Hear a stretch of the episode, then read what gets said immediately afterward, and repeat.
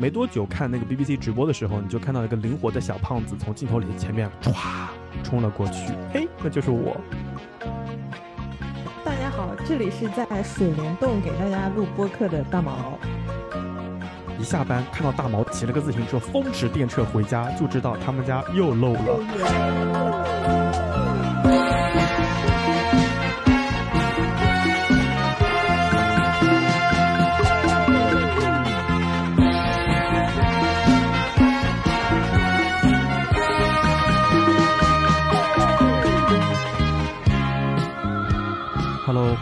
双城 FM，这里是已经做好心理准备，家里会漏雨，但是看到实际上阳台在漏雨，依旧会手忙脚乱的大毛。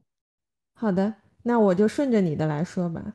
大家好，这里是明知道接不上大毛上一句，已经做好了接不上大毛上一句，大毛说完真的接不上，还是会手忙脚乱的小宝。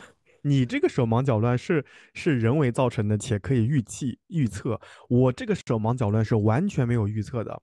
就你今不是有天气预报吗？我跟你说，今年下大雨，我真的是有一些轻敌。我感觉这个雨嘛，就还好吧，因为我在前年，就是在二一年的时候，我花重金找一个师傅，把两边阳台所有漏水的地方全部补了，甚至跟连楼上自如的这个管家大吵一架，让自如也修了楼上的一家。所以其实到现在为止，到今天中午之前，我们家是滴水未漏。但是呢，高兴的有点太早，楼上的邻居呢，头脑有点不太好，他今天下午把窗子打开了，窗子打开之后就漏雨了呀，那么好了呀？水呢就顺着管道流了下来，我们家阳台上呢就是小小的水帘洞。最有趣的一点是，他现在出去了，因为雨太大，他还没有回来，所以这个水帘洞呢将会持续一段时间。如果一会儿你听到滴滴答答、滴滴滴答答的声音呢，就是我楼上的邻居对本期节目做出的巨大贡献。那我觉得你这一期的开头应该改一下。大家好，这里是在水帘洞给大家录播客的大毛。这是在水帘洞隔壁录播客的大毛，我隔壁嗯放了三个桶，在那边分别接水啊，痛苦的呃这种体验又来了。好的吧，那这是第一次在水帘洞附近吗？这已经是前有经历过吗？二一年的时候经历过一次，那次真的是彻夜未眠，那次就是漏的非常多，而且你很难想象哦，就是墙壁，就是阳台上，呃，每一个每一大概呃三五十公分左右就会有个洞，然后水呢就会顺着那个洞直接灌到房间里面来，然后我就在网上紧急下单了一些小沙包啊之类的堆在阳台上，你能想象吗？在北京二零二一年，当然因为北京的房子都比较老嘛，这些房子。嗯，好的。所以你这一次又经历这些的时候，我感觉你现在非常淡定，我很淡定，我甚至还嗯给摆烂了是吗？我甚至还给这个楼上楼下的这些邻居们出主意，我说不要用纸，不要用毛巾，要用防沙袋，什么什么什么。大家说你好有经验，我心里想，二一年我们家湿成那个死样子的时候，你们还不知道在哪儿呢。哎，所以你是你们这栋楼的楼主是吗？并没有在淹水这个方面，我略有经验，以及防止呃卫生间下那个那个地漏、下水管反味儿这个方面，我小有建建树啊，我可以这些题我可以答，以及以及厨房的排油烟排风扇反味儿，我也可以答这个题。哎，这个这个题你来答一下。答什么啊？就是就是把那个风道口改一下，把风道口改一下就行了。就是反味是因为它跟厕所的管道是连在一起的，是吗？对对对对对，这跟大楼的那个嗯建建设和建造有些关系的。这道题我最近也答会了，我也会了。哦，嗯天呐，我们的人生为什么已经经历过三十多年的折磨之后，我们还要再面对这些崩溃的场景？我真的是想发但是火。但是面对多了之后，你就发现你变得越来越冷静和扛打。哦，真的，我跟你说，就是二一年的时候，我的同事说，一下班看到大毛骑了个自行车风驰电掣回家，就知道他们家又漏了又。严了，就，然后今年我有多淡定呢？我很担心说又要漏，所以呢，我就把我们家的天堂鸟和龟背竹放在了漏雨点的正下方，你就慢慢漏嘛，漏了你也漏到那个植物里面去。然后我今天下午听到那个声音有点大，哦，原来是那些雨雨水打在了天堂鸟的叶叶片上面。我一看，嗯哇塞，都水水珠都已经连成一条线了，哦，那我赶紧要换桶了，啊，是这么个事儿。龟背竹快被淹死了吧？龟背竹不会的，这个我已经大大半个月没有浇水了。好的吧，所以你的植物同你一样经历了非常多。哎，谁谁希望经历这些呢？如果不经历这些，我觉得我的生活会更快乐吧。哎，你这样说起来，我回想起来，好像我每一次在遇到一些意外发生的时候，如果我找到你，你总是能够第一时间给到我一些不错的解决方案。有没有一种可能是我的人生比较曲折呢？就是。是的，是的，就是在别人都在说啊，怎么会？怎么可能？Oh my god，妈耶！然后你就说，哎，这个时候你应该怎么怎么样？第一步怎么怎么样？赶紧下单，什么什么什么，立马怎么怎么样？就你，你是会直接给你抛给我抛出一堆方案的那种人。哎，我跟你说，真的是真的会存在一种可能性，就是在大城市打拼过的年轻人就。多多少少都会遇到过，比较多一点。对对对对对。然后我刚刚不是跟那个马里奥跟 P D 在聊天吗？然后马里奥跟 P D 他们在各自的城市分别也经历过，就是呃台风天来了之后，家里的窗子大漏水。然后跟那个马里奥的描述是：上海台风，我们家的窗户就像海边的堤坝。就真的没有办法，年轻人只要在大城市里面生活和打拼，一定会遇到这些尴尬的场景。那我们最多就是期待这些场景能够更少的出现。但如果真的它有一天出现了，来到了，大家能够冷静沉着的应对，我觉得是唯一能做的一件事情。嗯，所以我们今天是要来给大家 分享一下这些可能大家还没有遇到过，但我们已经遇到过的一些特殊的体验吗？嗯，对呀，然后我们并不希望大家能够再遇到这种特殊的体验，我觉得整体体验不好。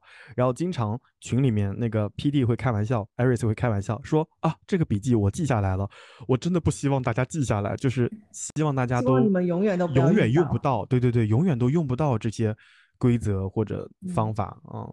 哎，那我想问一下，因为这期的你的答案我没看过，我想问一下，就是你今天要分享的体验。都是不好的吗？有有好的部分吗？天哪，原来还要能还能分享有好的体验的吗？我这次答案给你准备的全是糟糕的部分。哦，好吧，那我好的体验我好的体验我可以现场想啊。我们先按照你你的问题，我们先逐一回答一下。好的，好的，嗯，所以今天我们的主题就是要跟大家去分享一些你可能一辈子也不会遇到的。一些可能比较糟糕的体验，但是我们我跟大毛两个人，我们提前试过了，然后提前给大家分享一下。呃，怎么说？大家就像是在看一个电影之类的，就让大家也 感受一下。但是希望你们都不要在真实的生活当中遇到，以及万一真的不幸像我们一样遇到的话，也可以呃，我们也可以分享一些我们的经验给到大家，做一点预备的功课。哎，当然，我们真的不希望各位踩雷，但如果真的踩雷的话，心态还是比较平和一些。嗯，我猜你最开始想要分享的，或者说你今天大部分分享的经历，应该都在国外吧？因为我觉得在国外旅行的时候，尤其是你喜欢去的一些地方，比较容易发生一些难得的体验。我想先回忆一下，就是之前有一期节目，我们讲到的，好像。就是你在一个广场上奔跑去大使馆的故事，我依稀好像记得有这么个场景啊。你想再再听一遍吗？嗯，对，请你详细的给新来的朋友们再讲解一下。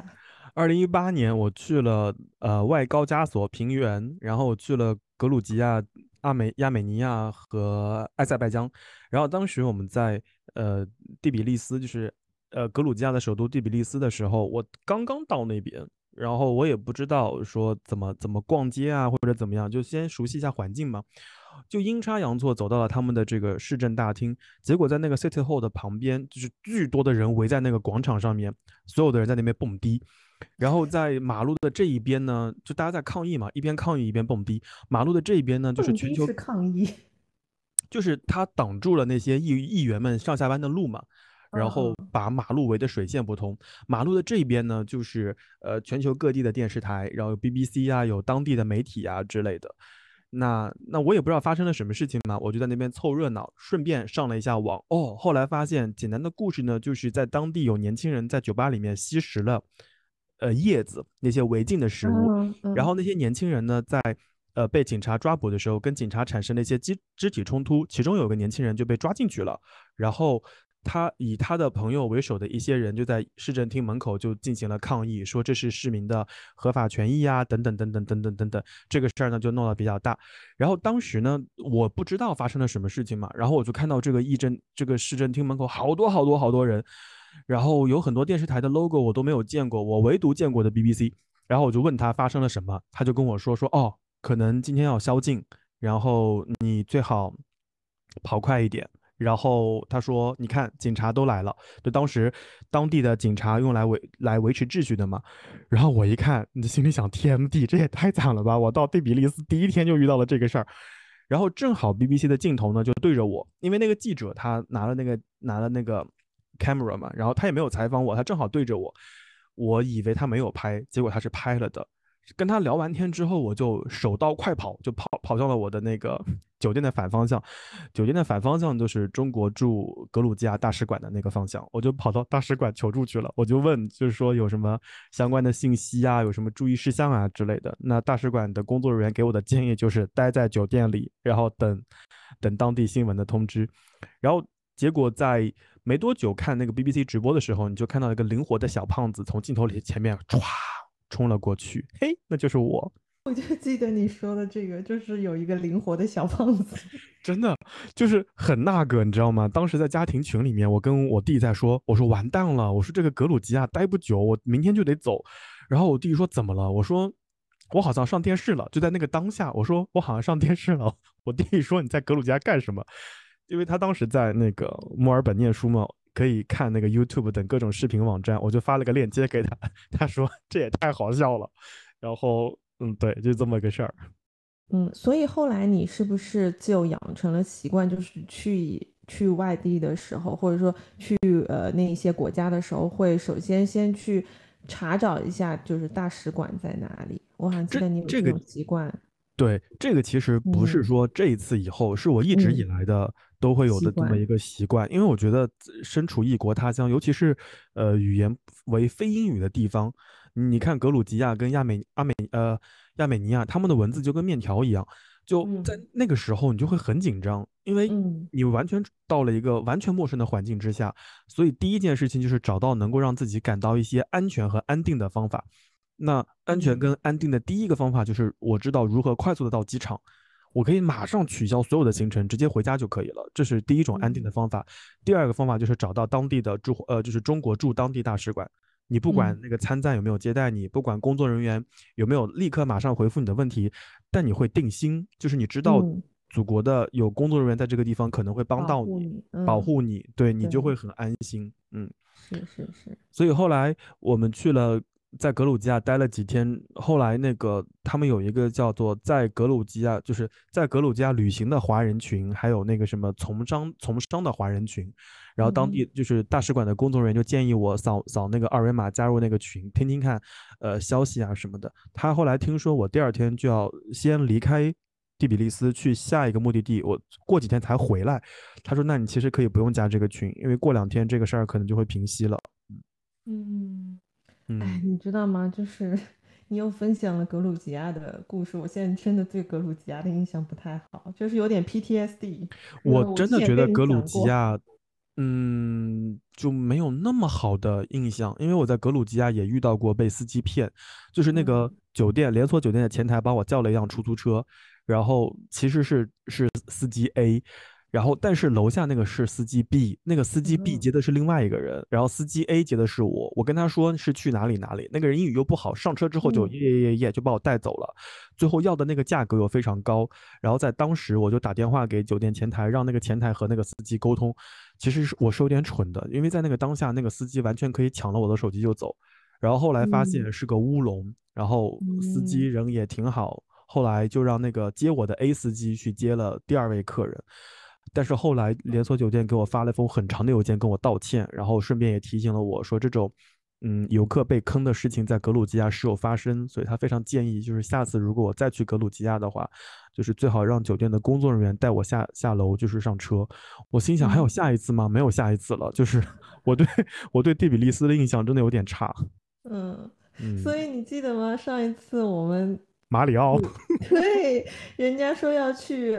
欧洲，然后你给人家推荐格鲁吉亚，嗯，但是格鲁吉亚的一些山区啊，你会见到一些很好的教堂，然后还有那个什么湖，什么塞什么什么湖，我有点忘记了。嗯就那些景色还是可以的，但第比利斯这个城市给我的印象没有那么的好。嗯，景色嗯，是值得的，但是去城市，特别我嗯觉得就是语言不通的地嗯方，一定一嗯，定要提前做一点功课。是各，方面各方面，嗯对，是的，像你刚刚讲的那种，就是就是乌龙事件，其实不只是在那那边，在其他地方也经常会发生。像我，嗯，我记得我当时做欧，洲的，对，我做欧洲的那个攻略的时候，当然我我本人是没有遇到，然后呃，我有看到很多就是在小红书上的一些案例，就是就是他们会呃，因为在那边不是打车会比较贵嘛，那他们也会打像 Uber 之类的，然后就是因为语言不通，然后司机找不到你，但是可能就是呃一个。是临时就是把你这个单给 cancel 掉了，或者就是接了别的人，但是接的那个地方又巨贵，但是又是扣了你的钱之类的，类似的事情好像挺多的。嗯，所以我觉得还是要注意。如果说实在是呃语言不通，或者说是就技能不够的话，就花钱消灾。就像我的话，我一般在国外，我宁可贵一点，我打出租车，我不会去打那些什么 Uber 之类的，我就是怕会有意外的事情我跟。你说，我打嗯，Uber 也出过出过一些意外。我当时是一九年在普吉岛的时候，嗯呃，Uber 是可以选择就是一口气先付钱，或者是选择嗯付纸币。然后我又很担心说我身上的泰铢不够，所以我就选择在信用卡上已经付钱了。嗯然后那个司机啊，就死活不承认说他收到了那个钱。然后我到了酒店的前台，到了那个门口之后，我给他看我的手机，他说不看不看，就是你还要再给我五百泰铢。然后嗯，我心里想，我已经付了那么多钱，你为什么还要我钱呢？但我觉得那个司机就是让人他是不是故意的？对，就是心生畏惧嘛，就是我看他嗯。那个面相会很不舒服，而且他会有一嗯，些勒索的成分在这个当中。然后我，就就拍了张照片，就是拍了张司机的那个侧脸，然后把给钱的那个动作呢录了一段简单的视频。然后到了酒店之后，立刻联系了 Uber，然后嗯。Uber 后来说，他说啊，实在不好意思，然后就把钱就整单的钱都退给了我，同时给我解释了一下，他说因为嗯。在有一些嗯景区的边上，由于目的地到那个出发地到目的地的距离太短了，然后 Uber 又强制派单，所以那些司机就不得不接我们这个单。但事实上，嗯这个单对于司机而言，他如果要返程的话，其实是很很麻烦的，所以他们会呃找客人再要一笔钱。他说这种事情在在部分泰国的这个普吉岛周围会时有发生，所以他们嗯就很很抱歉啊之类的。但我当嗯。时想一想，其实也挺后怕的。那如果不给那个钱呢？就当时会发生什么事儿，我也不知道。是，所以，嗯，这边其实我觉得你也分享一个技能，就是当一些意外没有，就是不可避免的它发生的时候，其实做好一些录像录音工作，对你后期还是有一些帮助的。嗯，如果说在允许的。条件下的话，对，是是，嗯，当然，我们还是希望大嗯，家都不要遇到这种事情了，或者，但是，但你像你刚刚所说的，有些时候就不好说出租车安全嗯，还是 Uber 安全，然后公对，共租车也会遇到一些也会有，对对对，对，所以只能，说凡事小心，尤其是，这两三年，很多人我们都没有出去，然后有一些国家的人可能也出于经济的原因，可能会做一些不好不友好的事情，可能会有，所以大家还是多加小心吧，我只能这么说。嗯，是的，因为我印象中，呃，我很少打车嘛，我基本上都是依赖公共交通。但是不得不打车的时候，因为呃，我们后面会讲到，就是我在西班牙遇到的一些事情。然后我在西班牙是全程都是打车的，就是就是打出租车。然后我就印象中记得以前我朋友跟我说，他去西班牙的时候，他们的信用卡就是在出租车上被盗刷的。然后就因为知道这个事情之后，我就呃尽量都会准备纸币，就是我基本上所有的欧元好像都是在打车上面用光的，就我尽量我能给纸币我就一定给纸币，哪怕说嗯他多收一点也好，我就是尽量不不让他动到我的信用卡。而且你知道我当时说我准备了两张信用卡，第一张中信的已经不知道在什么时候可能发生了被盗刷的情况嘛，所以我其实剩下只剩一张信用卡了。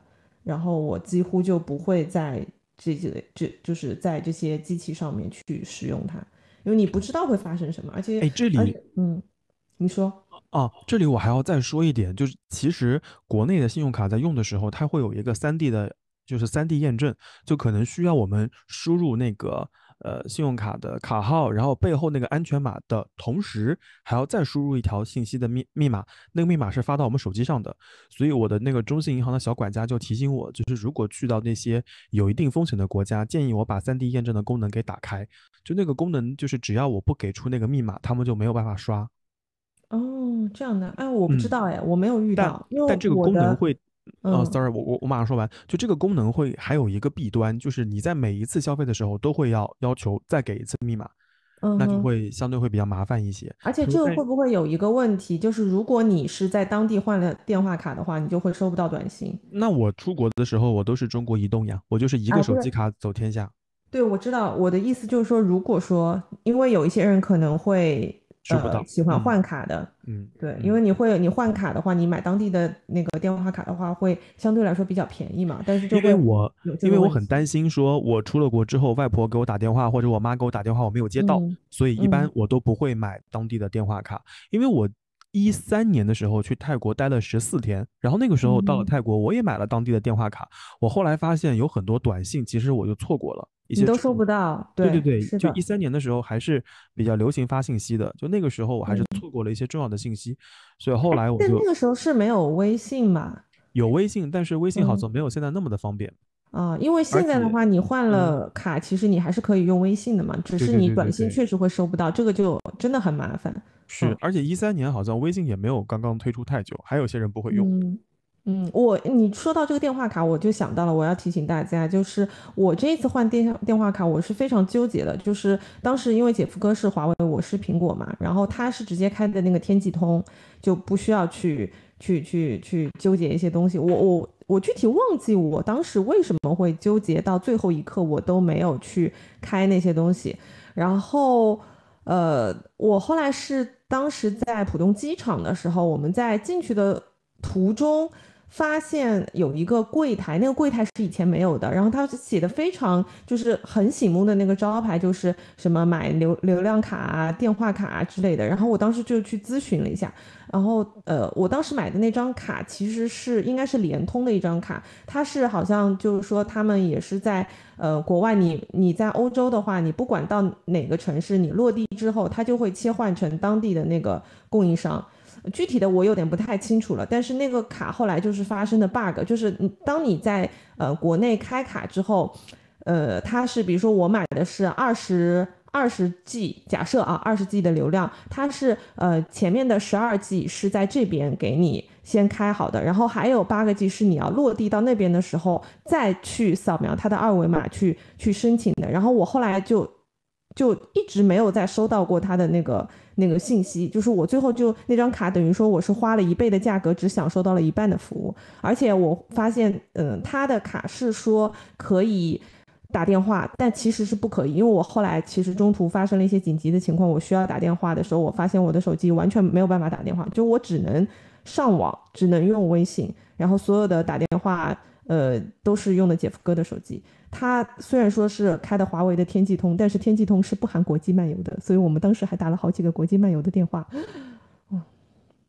嗯，所以我我就是提醒一，下大家，如果说在嗯，在那个浦东机场看到那个东西的话，嗯，我觉得你还不如直接就是你中国移动，你不如直接打电话就开开那个就是中国移动的这个呃就是国国际漫游之类的这种套餐比较好。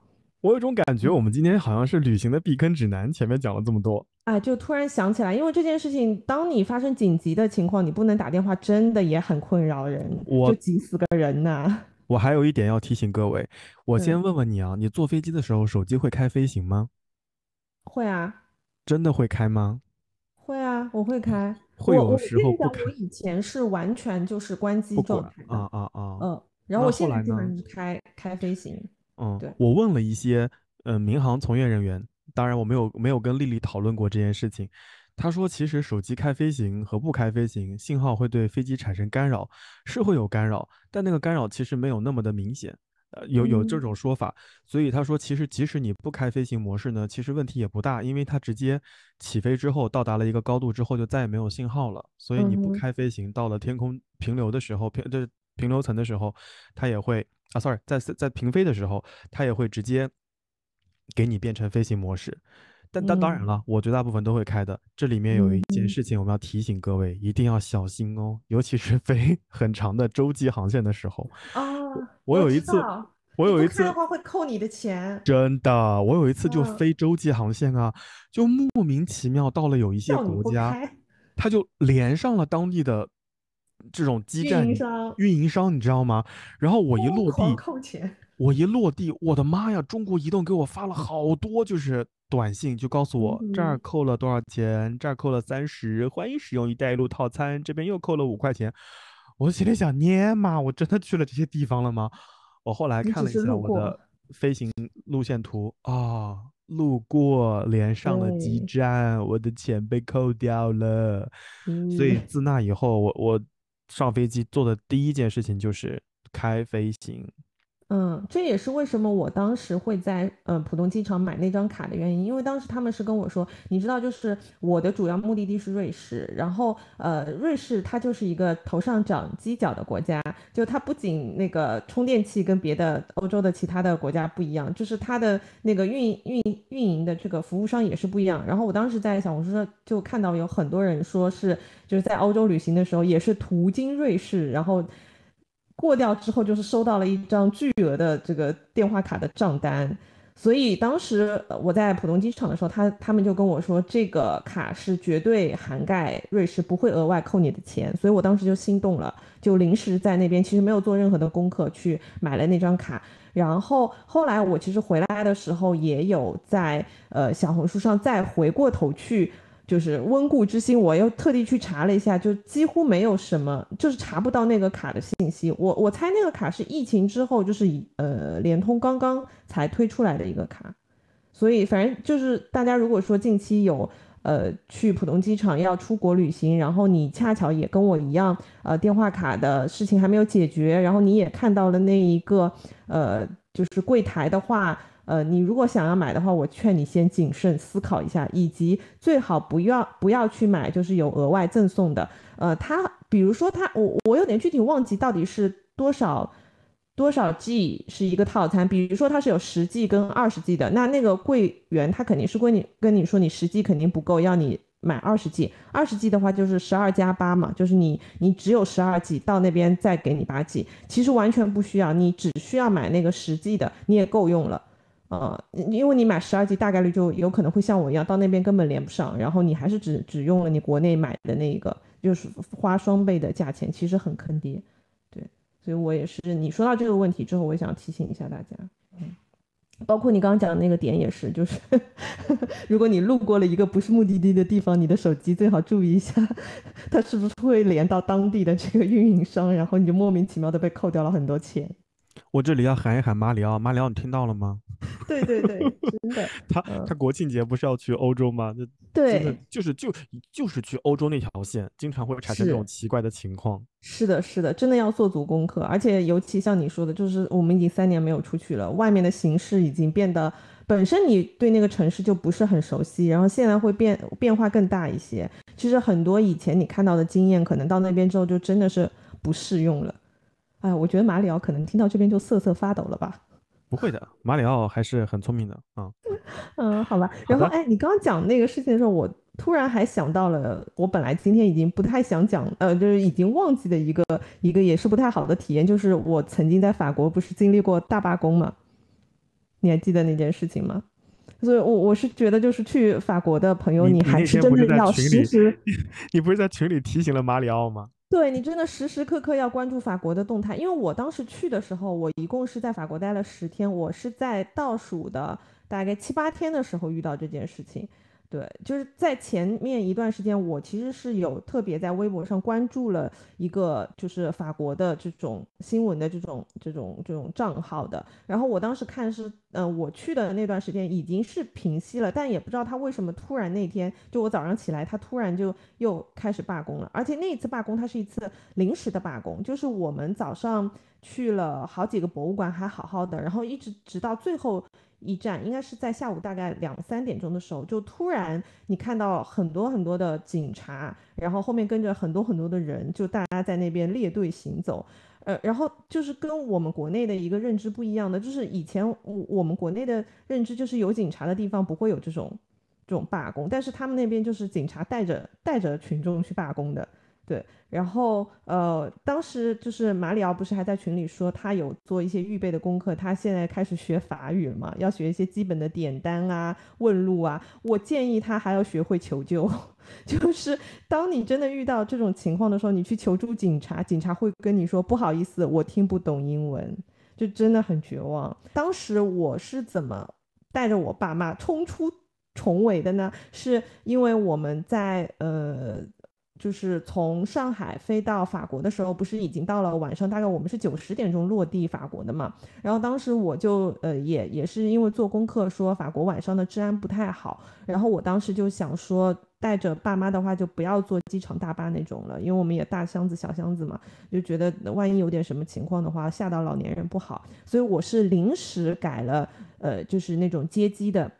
接机的那种服务，然后我后来还是觉得挺有必要的。就是接机的这种服务，大部分都是中国人嘛，就是在那边的华人。然后我后来那天遇到罢工之后，我实在是没办法，我是给那个给我接机的那个司机打电话的。然后我问他说能不能来接我，然后他当时就跟我说，他说在这种情况下，就所有的地铁地铁门瞬间关闭，车子也是完完全全进不来，你这个时候只能靠走。然后他呃他说他也进不来，然后他当时给我指路的，他说呃虽然你附近的所有的这个小的地铁站的门都关了，但是最大的那个中央的那个地铁站是不会关的，所以你只要跟着人流，就是绕到最大的那个地铁站，然后再坐车回家就可以了。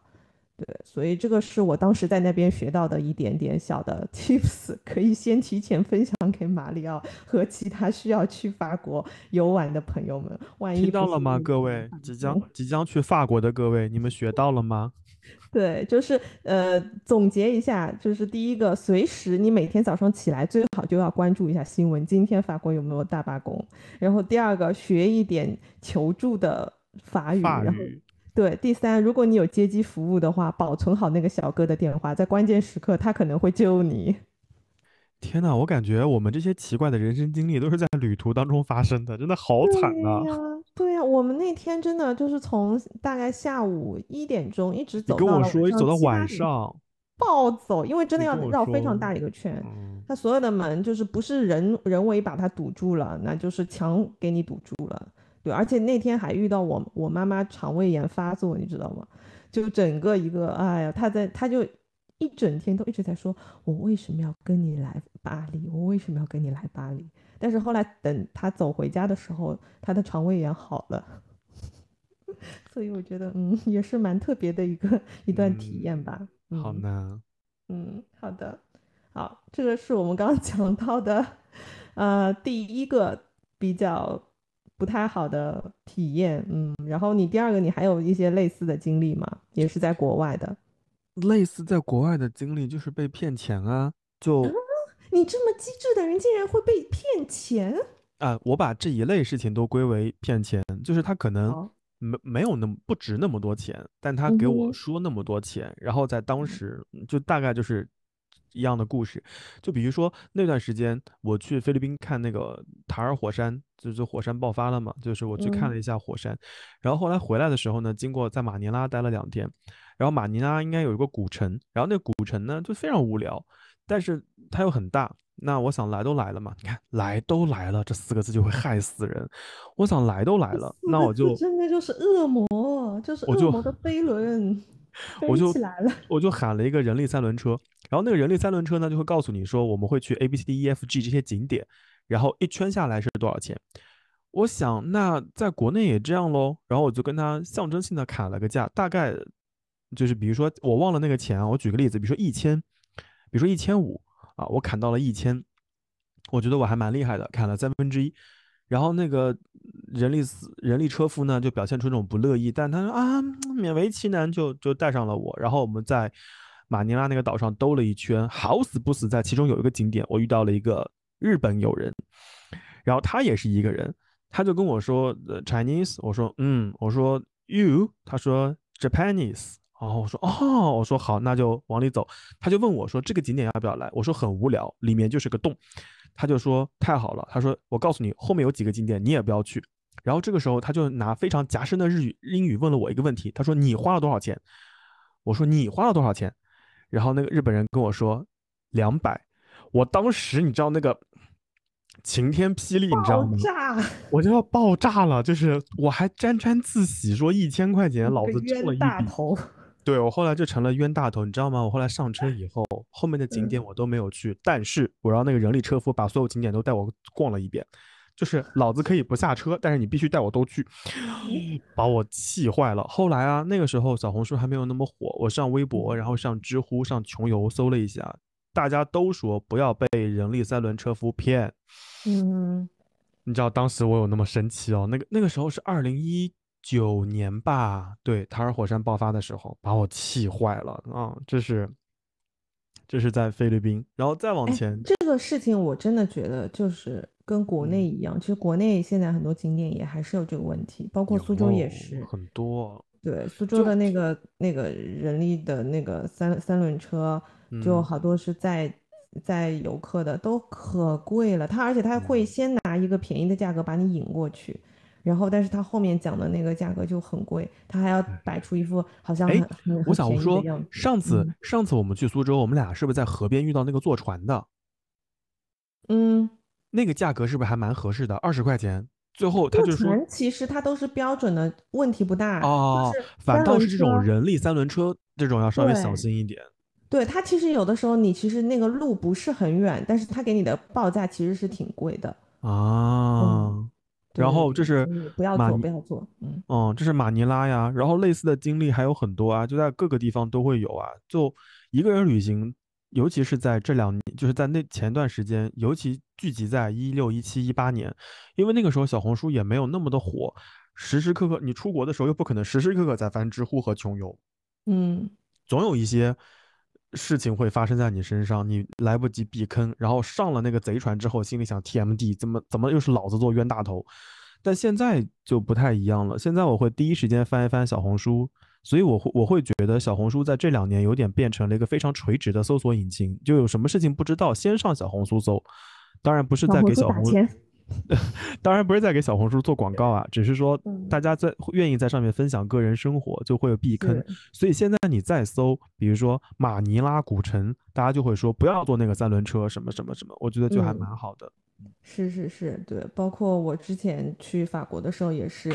也也会遇到一些情况，是我真的遇到了，就是呃，我们很多时候在做功课的时候会看到说啊，那个某某地方它治安很不好，然后等你去了，你好像觉得哎，好像也还好。但我在法国是真的有遇到几个情况，就是可以在这边跟马里奥说一下，就是你真的会遇到有的人给你呃，就是塞东西。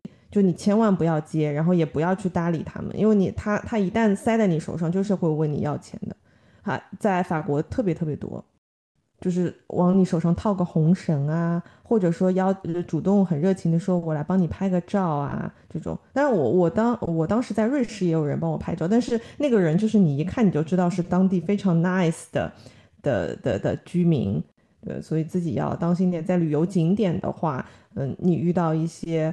呃，奇奇怪怪的人说，哎，我来给你拍个照。第一个，你要当当心你的手机可能就是就此会被顺走；第二个，就是有可能他帮你拍完照之后，就直接会问你要钱。这个事情我觉得在国外发生的还挺多的。嗯，所以其实若干年前有一个很管用的东西，这两年可以继续用上，就是自拍杆。我们这次带了，所以我们大部分时候都是可以避免别别人给你拍照遇到那种尴尬的事情，是不是？哎，我我应该没有跟你讲我的自拍杆掉到塔斯马尼亚公园的事情。没有，你可以说一下。我我一五年去墨尔本看弟弟的时候，他说要不要去塔斯马尼亚玩一下，然后我们就去了。我们去了一个公园，我的自拍杆 掉到了那个动物的那个那个那个围栏里面去。嗯，你是举的有多高？没有举的有多高，没有举的有多高，是我拿在了手上，然后一个不小心它滑下去了，正好那又是一个呃木木栅栏，就木栅栏，它就正好掉下去了。我当时一个慌张，我心里想，妈耶，我手机不会在上面吧？然后后来发现，哦，手机在我手上，我觉得就没有什么事情。我弟就说，你不想想办法吗？我说怎么了？他说下面是动物哎，然后后来就联系工作人员，塔斯马尼亚的人口音也很重，就努力给他解释了一下，说是一个杆子掉下去了，然后我还跟他说是 stick，你知道吗？因为我实在不知道自拍杆。怎么给他描述？然后我给他解释了一下，然后他后来发现，哦，OK OK，他翻下去把它捡上来给我，然后又给还给了我。嗯嗯，反正哎，那你有没有在国外忘记过手机呀？没有，我有过。我出门好可怕。我出门永远三样东西：手机、护照、钱包。嗯，而且，因为我觉得我有个不好的习惯，就是不不单是在国外，就是我在家里面也经常会丢手机。就是我我是一个属于可以扔掉手机的人，就是扔掉手机，我沉浸式做某些事情是完全可以的。哎，你下次扔手机之前跟我说一下，我去接。我丢过两次，但是都找回来了，都是在厕所。丢掉的有一次是在上海，我我有跟你说吗？就是我去出差，然后半跟我说过，对我在开会，然后对半半路就是去上厕所之后回来，我就没有拿手机，一直等开完会，还好那个手机还在里面。你很离谱哦！你说丢手机，我倒没有丢过，我丢过护照，就是那更可怕吧？哎，我跟你讲，一点都不用担心，丢在了中国，当时。当时是在北京过海关的时候，过中国的边检，那海关给你盖完章之后，不就会把护照还给你吗？然后他开那个小闸门送你出去。我当时只拿了登机牌，我把护照放在那个小台子上了。那边检不是有个小台子吗？那个小台子上你放随身的包啊或者行李那种重物的。然后我也傻乎乎的拿着登机牌，因为好几张登机牌，我就屁颠屁颠屁颠去了休息室。然后我在休息室呢，就越发觉得不对劲。我就感觉我少了什么东西，因为我把呃，因为我当时还在南京嘛，我是从南京到北京中转去的境外。喂，我说我南京的登机牌怎么不见了？然后我再一摸，我说哎，我的那个 Line Friends 的那个护照夹怎么不见了？我想完蛋了，护照丢了。然后我就开始在那个国航的休息室疯狂的找，发现没有。又看到一个灵活的小胖子。呀呀，然后我想唯一能够丢的地方就是在安检。然后那个时候我真的是非常的绝望，因为在安检，你但凡被谁捡到了，把你护照拿走，你就根本没有办法就是出境再入境。就是你想，如果你被海关盖了章，你说我不出国了，我想回来，那海关会把你那个出境章给 cancel 掉，然后让你再进来，他会给你再盖一个取消章。可是你连护照都没有，你怎么再入境呢？哇，我当时就是已经非常紧张了，然后我就冲到了那个海关边检处，然后就发现我的护照躺在那个桌子上。动都没有动，然后我去那儿以后，那个海关工作人员说：“哈，您来了，还记着您的护照呢，还想出国吗？”哇，就是你懂吗？他那个声音巨大。然后那个工作人员说：“您下次可别忘了啊，这好歹是在中国，您护照还能捡上。要是在国外，咱可就帮不了您了啊。”就是就是就是就是这种，你知道吗？就是那种北京北京口音，一个阿姨，然后。那个阿姨很贴心，那阿姨还补了一句，她说：“我并不希望您在境外丢护照，但如果您境外护照丢了，一定要在第一时间联系当地的大使馆，给您办一个旅行证，您可以先回国，然后再去处理护照的事宜。”她说：“你们这些呃一个人外在外旅行的，一定要注意安全。”哦，那一刻你还是觉得挺挺温暖的，就所以那一次之后，就是手机、护照、钱包三样东西一定要检查好，然后再出门。嗯，我第二次是在。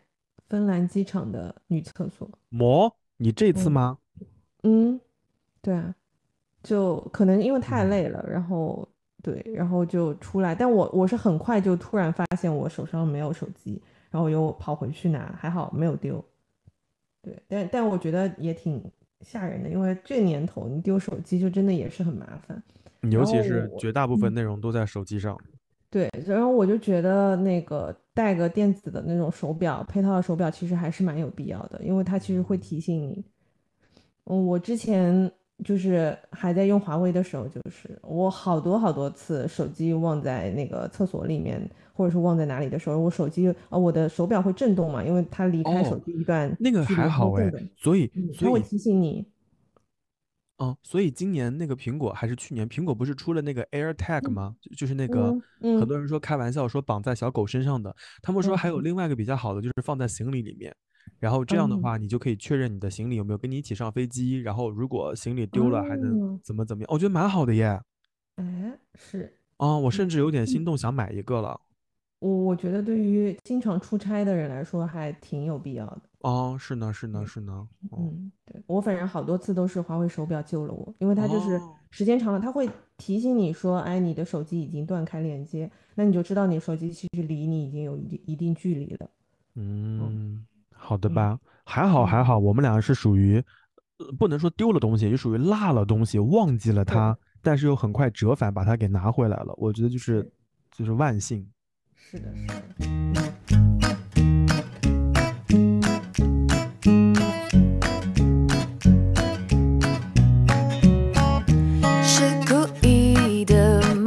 吗？是我得罪谁了吗？这一天竟然每件事情都失算，只想转个弯，却绕到了飞机场，发现没钱在身上。啊，乌云乌云快走开！你可知道我不常带把伞，带把伞。哦，走开！感觉你在挑战我的乐观的乐观。哦哦，你还想怎么样？搞得我快抓狂，求你帮个忙。乌云乌云，别找我麻烦。然后我们来讲下一个不幸的体验吧。为什么都是不幸啊？真的，嗯，主要就是我的人生就是比满比比那个 满翠还苦。对不起，哎，我们今天就讲一些比满翠还苦的体验，然，后对让各位开心开心乐呵乐呵。就是这个意思啊。好吧，你说吧。是是是，嗯，那好吧，那我就再讲一个我的嗯不太好的体验，我先说吧，我先嗯说个不太好的体验，这是在国嗯内的。我前嗯段时间不是去巴彦淖尔嘛，然嗯。后去巴彦淖尔旅行的时候，到了那个阴山，阴山脚下有块沙漠，然后那个沙漠其实还蛮好玩的，就乌兰布和沙漠，它有个项目就是滑沙，滑沙嘛，就是你自己拿了一个滑板呀，然后就沿着嗯。那个台阶往上爬，爬到沙漠的顶端，然后那你就跟坐滑滑梯一样，坐的那个滑板下来就可以了。在此，我们要奉劝所有即将去沙漠旅行的各位，就是如果你遇到滑沙这个项目，请听好以下几件事情：第一，不要戴帽子，就是你的帽子在滑的时候会被吹掉，然后帽子就会掉在沙漠的正中间，你无法确认下一次能不能从那个帽子旁边经过，以及你爬不上去，所以大概率这个帽子是拿不到的。这嗯是这是第一。第二，不要坐直，不要做成九十度，不要把自己做成 L 型，把你自己做成个钝角。你你能脑补吗？就是我我有在澳大利亚滑过沙，哦，不要做成锐角，更不要做成直角，做成一个钝角。就是直角吧？你别说话。然后你做成直角呢，有个后果，你会很快栽跟头。栽跟头呢就算了，你嘴巴会进沙子，嘴巴进沙子呢就算了，在沙漠的正中间没有水让你清洗，你就会吃满嘴沙子回到路边啊。但好就好在我包里，有水，还有湿纸巾，这是第二点。第三点，是吗？你真烦你啊！乌兰布和的沙漠全是苦的，这是第二点。还有第三点，不要赤脚去滑沙。有的人说啊，我的我的鞋子里面进了沙子，好难受哦。哦，你会发现，你脱了鞋子？之后，你进的沙子会更多。你袜子里面可能都是，我没有脱鞋子啊，嗯你袜子里面可能都是沙子。关键的是，你不要忘记了，沙漠的温度是很高的，尤其是 晒了一天。烫几个泡？没有啊，跟我一起滑沙的有两个长沙的阿姨呀、就是一啊，边走一步骂一步，走一步骂一步，你你能想象吗？就是踩了一脚，然后开始骂，然后又踩一脚，然后又开始骂，就是骂骂咧咧。就骂骂咧咧，骂骂咧咧，到了沙子的最高处，有一嗯，个阿姨恐高说：“我要么不滑了。”另外一个阿姨说：“好，那你走下去。”他又他又继续一步一步一步一步走下来，骂骂咧咧，就很惨。哎，我给你发过那个沙漠的高度吗？就是那个沙子有多高，然后那个台阶的照片没有哎，啊，我现在给你发一下，你可以嗯，感受一下，该挺高的，很高，你可以感受一下嗯，那个沙漠，就那个阿姨走的就很绝望啊。因为我在我发给你，悉尼玩的那个，我记得不是很高。哦，那你嗯。们这个真的很高。啊，很高，就是很多人恐哦高是有道理的。哦，我在悉尼玩的大概只有这一半的高度，哦、你看我们要爬上去，爬到那个最高峰，然后自己滑下来，哎，爬上去好累的，很累很累，而且累就跟爬长城差不多，我感觉。而且你注意，我给你发的那个像台阶一样的东西，它其实是不固定的，没有任哦何的固定移动的梯是一子是吗？对对对对对，只要你稍微嗯上面的人动一动，下面就会跟着动，晃的。晃。嗯对，嗯天呐，嗯，所以做九十度下去的人是你吗？你不要说话啊！你是因为紧张吧？紧张才会做九十度。因为你很紧张，你会因为那个教练会教你刹车吗？什么刹嗯车啊？啊，那个刹车，刹车啊？刹车就是刹车。你你你做那个顿脚的时候，你脚不是并拢的吗？刹车就是哦把脚就是脚跟。对对，脚嗯跟扎开。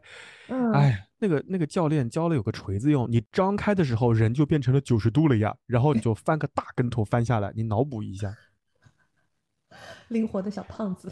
你不要笑，滚烫，你知道吗？就是 当你整个脚或者脸埋到沙子的时候，你会的所有脏话都出来了，又烫又臭又咸，你要赶紧从那个沙子里面出来。那你想啊，你脚你你和身身体和脚陷入沙漠了，那你第一反应不是不是用手撑呢？哇，那个烫的呀！在那个当下，我非常庆幸一件事情是，我没有拿手机拍视频，我把手机嗯放在了衣服兜里面。我但凡在嗯那个时候用手机拍视频，我觉得我手机都会烫掉。是。开心吗？嗯，开嗯心吗？是，我也滑过沙，但是是完全不一样的体验哎。我非常建议要去内蒙古旅游的各位谨慎的选择滑沙这个项目。嗯，想要玩滑沙可以去悉尼，那个真的很友好，就一半的嗯高度，然后小朋友都可以滑。哎，真的，哎，我给我给你发那张照片，你看的那嗯个最上面那个最远端，你把那个照片放大一点，就是一个小胖子，然后两个爸爸带两个儿子出来玩儿，他们都是北京小孩儿，然后那个小胖子大概今年七年级，他有恐高，所以他每一次就是爬一步回头看一下，爬一步回头看一下，然后我就鼓励他，我说你别怕，我说我在下面接着你。上我为什么会说这句话呢？上文有个上文，他说哥哥，我怕哇，他喊我哥哥那一瞬间，我想这小孩我抱定了。但后来我一看他还有点沉，因为他踩在那个梯子上的时候，那个沙子会往下陷，所以我就拍了这张照片。你发现我离他很远。啊，然后在我这个一起滑沙的时候呢，还有几个小姑娘和小伙子喊我叔叔，那我就不乐意了。他说：“叔叔，你接着我一点。”我心想：爬你的吧。只有这个小胖子喊我哥哥，当时我就想，我一定要保护他。然后一看那个小孩儿，一看那个小孩儿踩到沙子里，那个沙子陷下去那么多，我就站在起点给他拍了好几张照片。你就从精神上鼓励了他。对，然后我跟他说：“别害怕，往上爬。”他说：“哥哥，你怎么不上来？”我说：“我等你上去。”但后来下来以后，我又跟那个小胖胖又一起上去了，又再玩了一趟。他很勇敢，那小伙子很勇敢，很勇敢。太搞笑了，真是。嗯，好的滑原来吃沙是这么一个故事。好的，下来之后，那个领队就开车，因为我们是从呃大家的散客坐坐船坐，因为那个沙漠的外面还有个船，你得坐沙漠绿洲，就是经过那片湖才能到沙漠。然后大家都是散客嘛，大家就在那个嗯沙漠大巴那个地方，那个司机问：“刚刚吃到沙子的举个手。”然后大家举手，司机说：“吃到水的举个手。”就吃到湖水的，他说：“嗯，大家此行圆满了。你到了巴彦淖尔，怎么能能连水和沙子都不尝一点呢？” 大家 大家觉得很有道理啊，你这个话说的很有道理，很好尝，下次不要再尝了。嗯，嗯，好，的。好，这是个华沙的故事，让你快乐一下。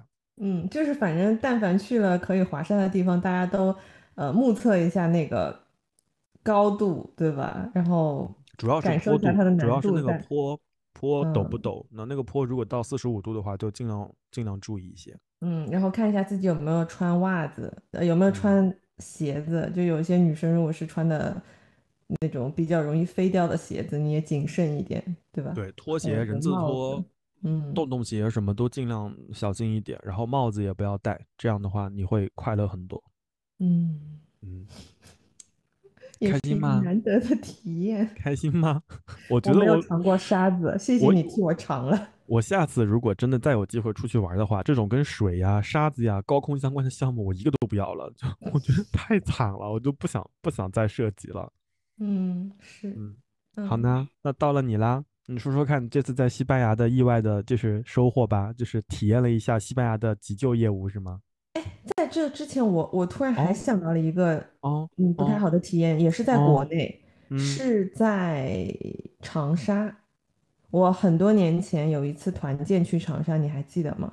就特别坑爹，就是那边呃，我们同事的朋友非常热情的招待我们去了长沙周边有一个什么天下第一高大坝的漂流。我从此之后我都对漂流有阴影，就是那个漂流它是呃从头到尾一共要漂两个小时，然后当中的水流因为那天下雨了，然后水流特别的急，你要开始那个漂流，你是要先上到一个大坝上面，然后从那个大坝上面下去，然后你是可以选择买一些护具，就是戴在手上和呃那个那个膝盖上的。当然也有些人，比如说像我们就是不知者无畏，就没有买的也也有。但就是后来我我在那个一路上。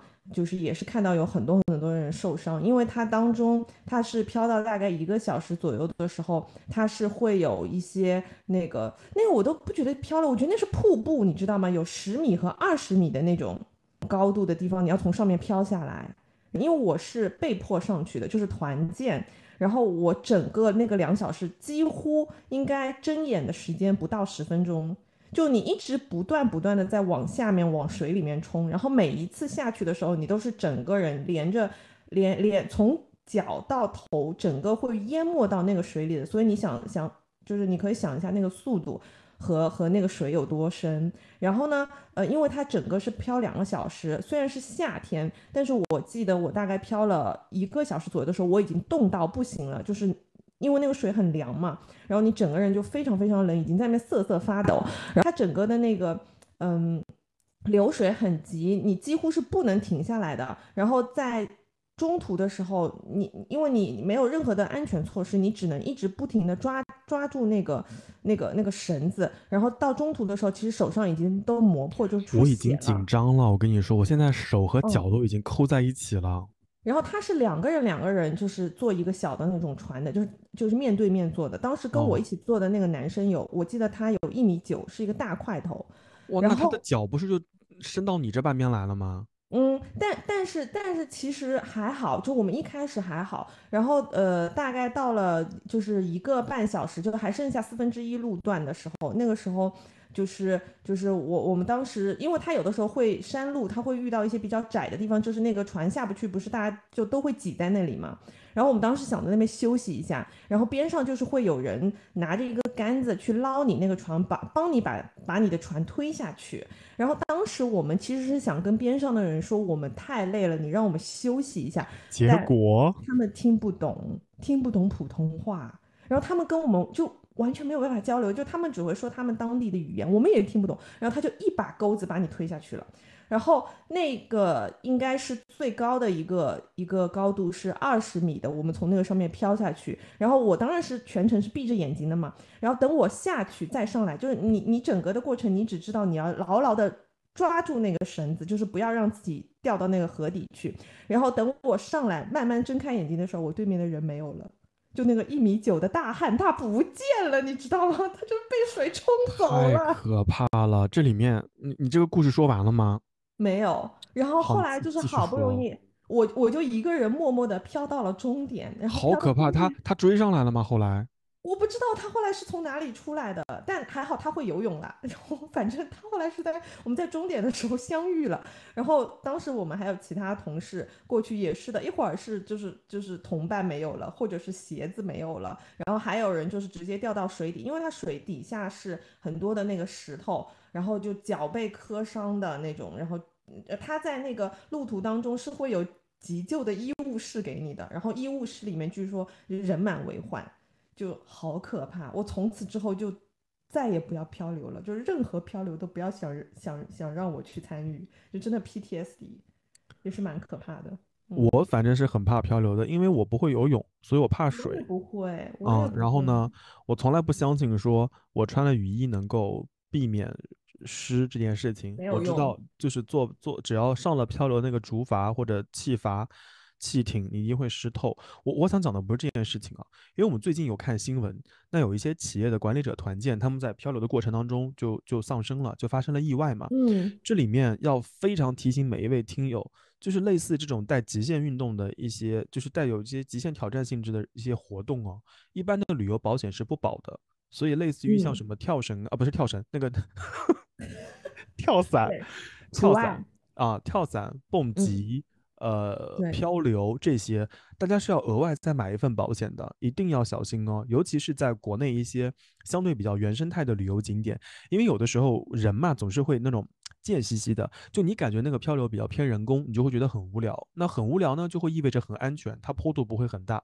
一旦那些临时呃就是就石头很多，然后再加上呃水流很湍急，加上它的上下高度很绝对高度很高，这种漂流能不去就不去喽。那如果你要去，就是一定要戴好头盔。另外一个就是最好再单独买一份保险。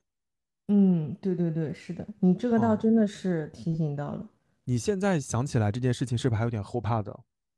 超级怕。我真嗯的从此之后再也不要做任何形式的漂流了。所以大家，尤其是在夏天，尤其是在呃你要图清凉，你可能会去云贵川、像两湖、两广这些地方旅行，尤其是到了山区有漂流这个业务的时候，大家一定要多加小心，安全第一。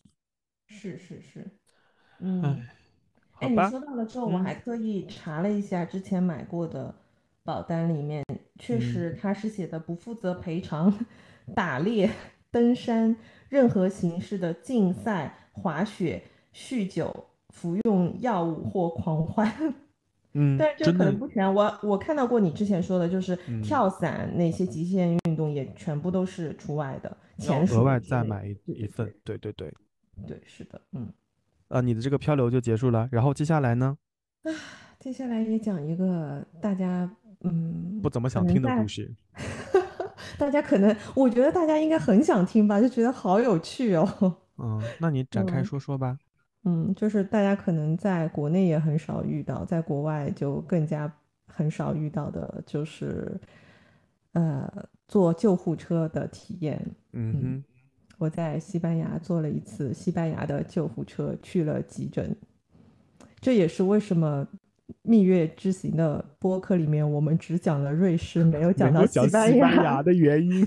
对，因为亲爱的朋友们，当你们在群里给我祝生日快乐的时候，我刚刚昏睡醒过来，我在西班牙躺了两天，昏睡了两天，在酒店里啥也没有去玩。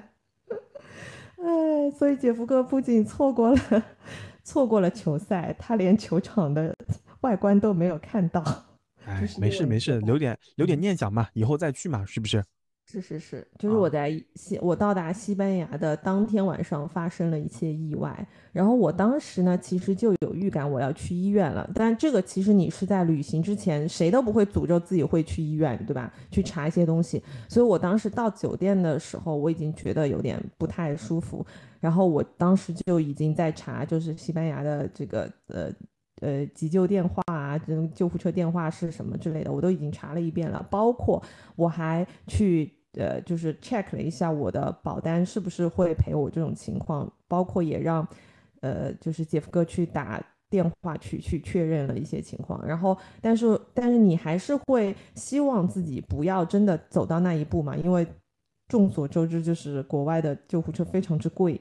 但我大概是到一直熬到，我是从晚上大概十点钟开始觉得不舒服，一直到凌晨三点，我都没有睡着。然后我真的觉得不行，我一定要去医院。然后在这个时候就就是就叫姐夫哥嘛，然后他当时在睡梦之中发现我的情况的时候，他非常的害怕，就是已经我觉得已经可能有点吓懵了。对，然后我我现在事后回想，会觉得，哎，人好像真的会急中生智。就我在那个时候，虽然我也很害怕，但但我反而好像就变得很冷静。我还会去指导他，我说你现在先，呃，先去前，就先去楼下去找前台，然后想办法去打那个，就是呃，就是让他们去叫救护车来，就是找人来救我嘛。对，然后就在这个期间，我还那个就是就是让他。呃，就是收拾收拾东西啊什么的，带好一些必备的东西嘛。然后这个期间，姐夫哥还拿嗯你的手机给我发了微信。呃，他给你发微信，应该是我已经到医院了，因为我好像在医哦院里面指挥了昏睡了。很久，没有，我后来就昏睡了，OK，sorry，sorry，、你昏。过去了。对，然后然后他当时就是我我也不知道是过了多久，然后那个就是救护车的人就来了，来了一男一女，然后你知道在那边也是一个英语不通的地方，他们其实大部分人都不会说英语，所以当时还好我们有呃在酒店找到一个翻译，然后帮我们进行了一些简单的翻译，然后就就去了，就是就坐了那边的呃救护车，到达了医院的急诊，然后呢急诊。就是那个医院的医护人员，大部分也都是不会讲英文的，就只有急诊的那个医生，就是我跟你说那个天使医生，他是会讲一些些英文，然后跟他做了一些沟通，呃，然后他再帮我做做一些就是检查，然后姐夫哥因为紧张，他在我边上吐了两次，把那个医生吓到了。医生以为他他也医生都会觉得，明明是床上的这个人需要急救，怎么这个人也需要急救呢？嗯，对，但不是因为当时我流了很多血，所以所以可能就是他们以为他晕血嘛，然后他两次都是就是看到血，然后就啊就出去吐了，然后把那个医生吓到，就就还有护士追出去问他说你你你好不好，你还行吗之类的。对，然后我们大概是三点钟左右去的医院，然后一直到了六点多钟，我才从医院里面就才从急诊室出来嘛。然后他应该是那个时候才给你发的信息，因为我我记得好像是我稍微有点意识的时候，我有跟他讲，就你想在那样子的情况下，我还在想我第二天的酒店怎么办。我不是还来问你说我第二天去不了巴塞罗那了，那你知道你知道我怎么区分？你知道我怎么嗯区分那个信息是你发的还是姐夫哥发的吗？就是嗯他给我发的信息会加我的名字，然后、然后他会发很长一段聚集在一起，你是好几条，我是一句一句你是一，句一句，他是一。嗯来就是一段。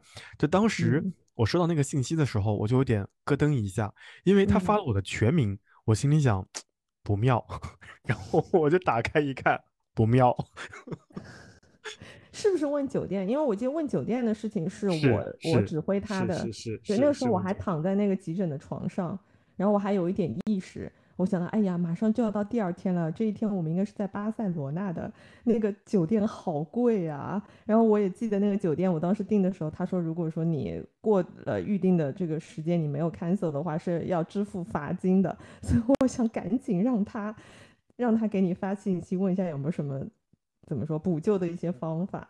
对，但后来我就回去的时候，我就就直接就是昏睡了两天，嗯，等我醒来的时候，已经到我生日的那一天了，嗯，所以怎么说呢？就是哎，我到现在我都没有收到西班牙医院的账单。就我们当时结束治疗之后要去付钱，然后他跟我们说他登记了我们的护照跟银行卡的信息，说等我们回去之后会给我们的邮箱发账单，但是已经一个多月了。我们还是没有收到账单，但是我们又很紧张，你知道吗？就应该是一笔不小的费用。哎，那你没有考虑说，呃，跟他主动给他们发邮件吗？我们没有邮箱啊。哎，不会呀，你应该记得那个医院的名字，对不对？哦，我可以找一下当时的那个病，就是病例呀。对呀，对呀，因为你记得那个医嗯院的名字，然后你可以向就是在西班牙的一些华人朋友，或者说找保险公司求助嘛，我觉得是可以的。嗯啊而且嗯那些医院肯定会有官网，然后在官网上能找到一些方式。对，嗯，哎你知道很离谱，就是当时那个医生是跟我说要我隔一天再去复诊，就是看一下，对啊，你跟我你跟我说过吗？对我们好离谱，就是我们早上从医院离开的时候特地拍了照的，结果我们想从酒店再回到那个医院的时候，我们找不到了，然后我们还迷路，就是就是我我们在呃出出门之前，我们是跟酒店的前台还确认了一下说，啊这个是不是那个什么什么医院，然后那个前台说是的没有问题，然后我们还就是呃就是 Google 了一下，然后是坐坐了公交去的。结果就去到了完全不一样的一个地方，我们还在那边迷路了，最后只能原路返回，返回之后再打车去到了那个医院，就很离谱。哎，真的在国嗯外旅行的时候，就是非常期待自己平平安安、健健康康，不要出现任何跟健康相关的情况。真的，我每次只要在国外，但凡身体有一些不舒服，我就会想，糟糕，我不会要取消这个旅行了吧？啊，取消旅行，其实我觉得也还好。我你知道吗？我当时，呃，睡在那边的时候，我还在那边查机票，我都觉得我可能因为西班牙是最后一站，我其实在两天之后我就是要飞回来了嘛。我当时都觉得我没有办法坐飞机，所以我还在那边查，就是改签机票。后来就真的是迫于太贵了，觉得还是回来吧。嗯。然后，而且我其实一直在等那个账单，我想说那个账单过来之后，我也要再去看一下我当时买的那个旅行那个保险，它是不是可以可以赔偿嘛？但是到现在啊，就是账单没有来，我也没有办法去向保险公司催一下，催一下。我觉得给他打打电话，嗯呃，sorry，发发邮件再催一下。我觉得嗯还有一点就是，因为国外他们对于这种问询，尤其是邮件问询，做的还是比国内好很多，所以我觉得你嗯，还是尝试发发邮件吧。是是，对，他们还真的是比较善于用邮件的。嗯，嗯，对，此此处就让我想到了巴塞罗那酒店的事件。哇，我花了一个多月的时间，终于把我的罚金拿回来了，也给大家他们分享一下这个乌龙的事件。他们是比较慢的，但整体都很啊，慢。嗯，对，这个事情呢，就是在发生的当天，其实我已经过了，就是可以 cancel 掉这个酒店的这个时间了。但是呢，因为是发生的意外事故，所以我是给 M 集团打电话啦。然后呢，他们也非常，其实我我真的觉得他整个的这个客服其实都挺好的，很友善，然后也很积极的帮你去沟通解决问题。然后他们就帮我去联系巴塞的酒店，呃，就是说明这个情况，然后把我的房间只保留一个晚上嘛，就把第一天晚上给我免费退掉的。他们当时也是同意的。那么，呃，等到我真的到达巴塞罗那去入住的时候，也同同样就是得到了他们的呃印证，就是说，啊，你只需要付一天的房费，我不会去扣你的罚金。那么，嗯、在我走的时候，就是我就。呃，他他们确实也只，他们的前台确实也只扣了我一笔罚金，啊，不对不对，一笔那个就是一晚上的这个房费没有扣我的罚金，但是我在回去之后发现我的信用卡还是收到了这个罚金的一个扣款，所以就跟他们用邮件去沟通这个事情，来来回回沟通了很多次，最后的情况就是。是因为他们的那个 app，呃，在预订房间的时候，他们默认是只需要一位宾客的信息。那在一开始的时候，当然登记的就是我的信息。然后呢，呃，后来因为签证的问题，我考虑到说酒店是不是一定要有同住人的名字嘛，所以我又打电话给 M 集团的客服，让他们特地给我再出了一张这个入住的凭证，上面是有姐夫哥的名字的。但好死不死，他们好像是用姐夫哥的名字代替了我的名字，不是姐夫哥 and 我的名字。那么签证的时候，其实后来是没有看，没有去查这块，所以我也没有注意到这个 bug。那后来就。导致说我报了这个订单号之后，以我的名义去 cancel 掉了我在 app 上面的这个订单，他没有没有扣我的罚金，但是他们的系统里面又生成了一张只有姐夫哥的名字的订单，他们从他们以为姐夫哥没有入住，然后 然后又又因为那张订单从我的信用卡上扣掉了这笔罚金，我真的是服了。啊、然后而且你知道吗？就是他们的。酒店前台给我发邮件解释的邮件，我没有办法回复，我每次回复都会被退，就是退信。然后我是找了给我回复的那个人，他的下面是有一个单独的他自己的邮箱，我给他自己的邮箱发，他就收得到。而且很幸运的是，那一个负责对接的人，他是一个，他应该是个华人，就看他的名字，而且他会读中文嘛，他是用中文跟我交流的。所以在整个过程当中，他非常积极的帮我跟前台和财务去对接沟通，然后一直到了前天的晚上，终于我收到了那笔退款的付款凭证。虽然说我的我钱还没有收到，但是总算这件事情是有了一个结果了。就是刚刚小宝提到一件事情，就是关于连锁酒店的前台发邮件，我们也要提醒一下各位听友朋友们，就是绝大部分情况的，呃酒店连锁前就连锁酒店前台给我们发的邮件其实是制式的邮件，或者说是系统自己主动发的，所以大家在看的时候可以看到那个邮箱的名字前面都是一串，就是 at 之前的一些东西可能是 reservations 或者是什么 information 之类的。然后如果你真的要找到某个联系人的话，你可以在那个邮件正文看到最后的落款，嗯它落落款会写什么什么小宝什么什么，然后有他的联系方式，用那个邮箱邮件去联系，因为呃绝大部分的连锁酒店都会让前台用一个共用的邮箱给游客发呃确认信息、发欢迎邮件之类的，一般情况下那个邮箱都是没有办法回复邮件的。是是是，就是这个问题。还好最后总算是把这笔钱给追回来了。嗯，然后我也嗯是觉得，就是说在呃在海外，在国外你遇到任何的意外的情况，呃，都就尽就我觉得不要去放弃一些可以争取的机会，都积极的去沟通，其实有的时候还是会得到一些比较好的结果的。所以这次在西班牙，它的整体的医疗体验好吗？非常好。就是很温嗯柔。就是我遇到的那个医生特别好，然后我也不知道是巧合还是什么，就是我当时是某一方面的一个问题，然后我在跟呃前台也不是前台，我在跟酒店沟通这个事情的时候，我不知道他们是有意还是无意，还是说最近的那个酒店就专专呃就正好是就是治我这个病的一个一个专科的一个一个医院。对，他们是送我去的那个地方，我一看，哦，所以就正好遇到了很专业的医生。对，非常专业的医生会，我觉哦得，因为我在呃国内也是有过类似的一些就是就医的经历，那我会觉得国外真的非常非常尊重你的个人的感受。我我当时以为，我觉得我的情况，我我自己有一些呃怎么说，有一些提前的一些一些功课的了解，然后我我也知道，就是我如果打这个呃幺幺二去到急诊，我应该要跟医生怎么沟通，我需要知道哪，我需要做哪些检查。其实我是之前呃，就是我在在在在小红书上，在他在姐夫哥下去沟通的那个过程当中，我是已经查过了嘛。那么后来我到了医院的时候，我跟医生沟通的时候，医生是跟我说要额外再做一个检查，然后那个检查是我在国内非常非常害怕的一个检查，就是非必要我是不会去做那个检查的，就是整个的感感觉会非常不好。然后我就跟那个医生沟通了很多次，我跟他强调，我说我觉得我只需要抽血查一下我的指标就可以了。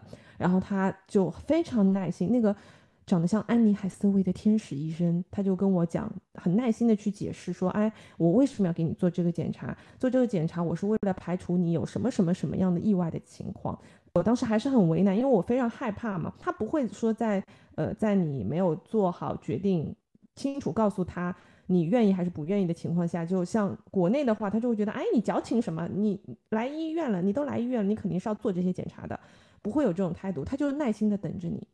虽然是一个急诊哦，但是他就耐心的等着你。然后他说，当然，如果你实在不愿意做，我也可以按照你的意愿，先帮你去做一些呃基础的，比如说抽血的检查。那等你回到呃国内之后，你再去做那个检查也可以。但是我会告诉你，你不做这个检查，你可能会在接下来的时间，就在你回国之前，你可能会遇到哪一些风险。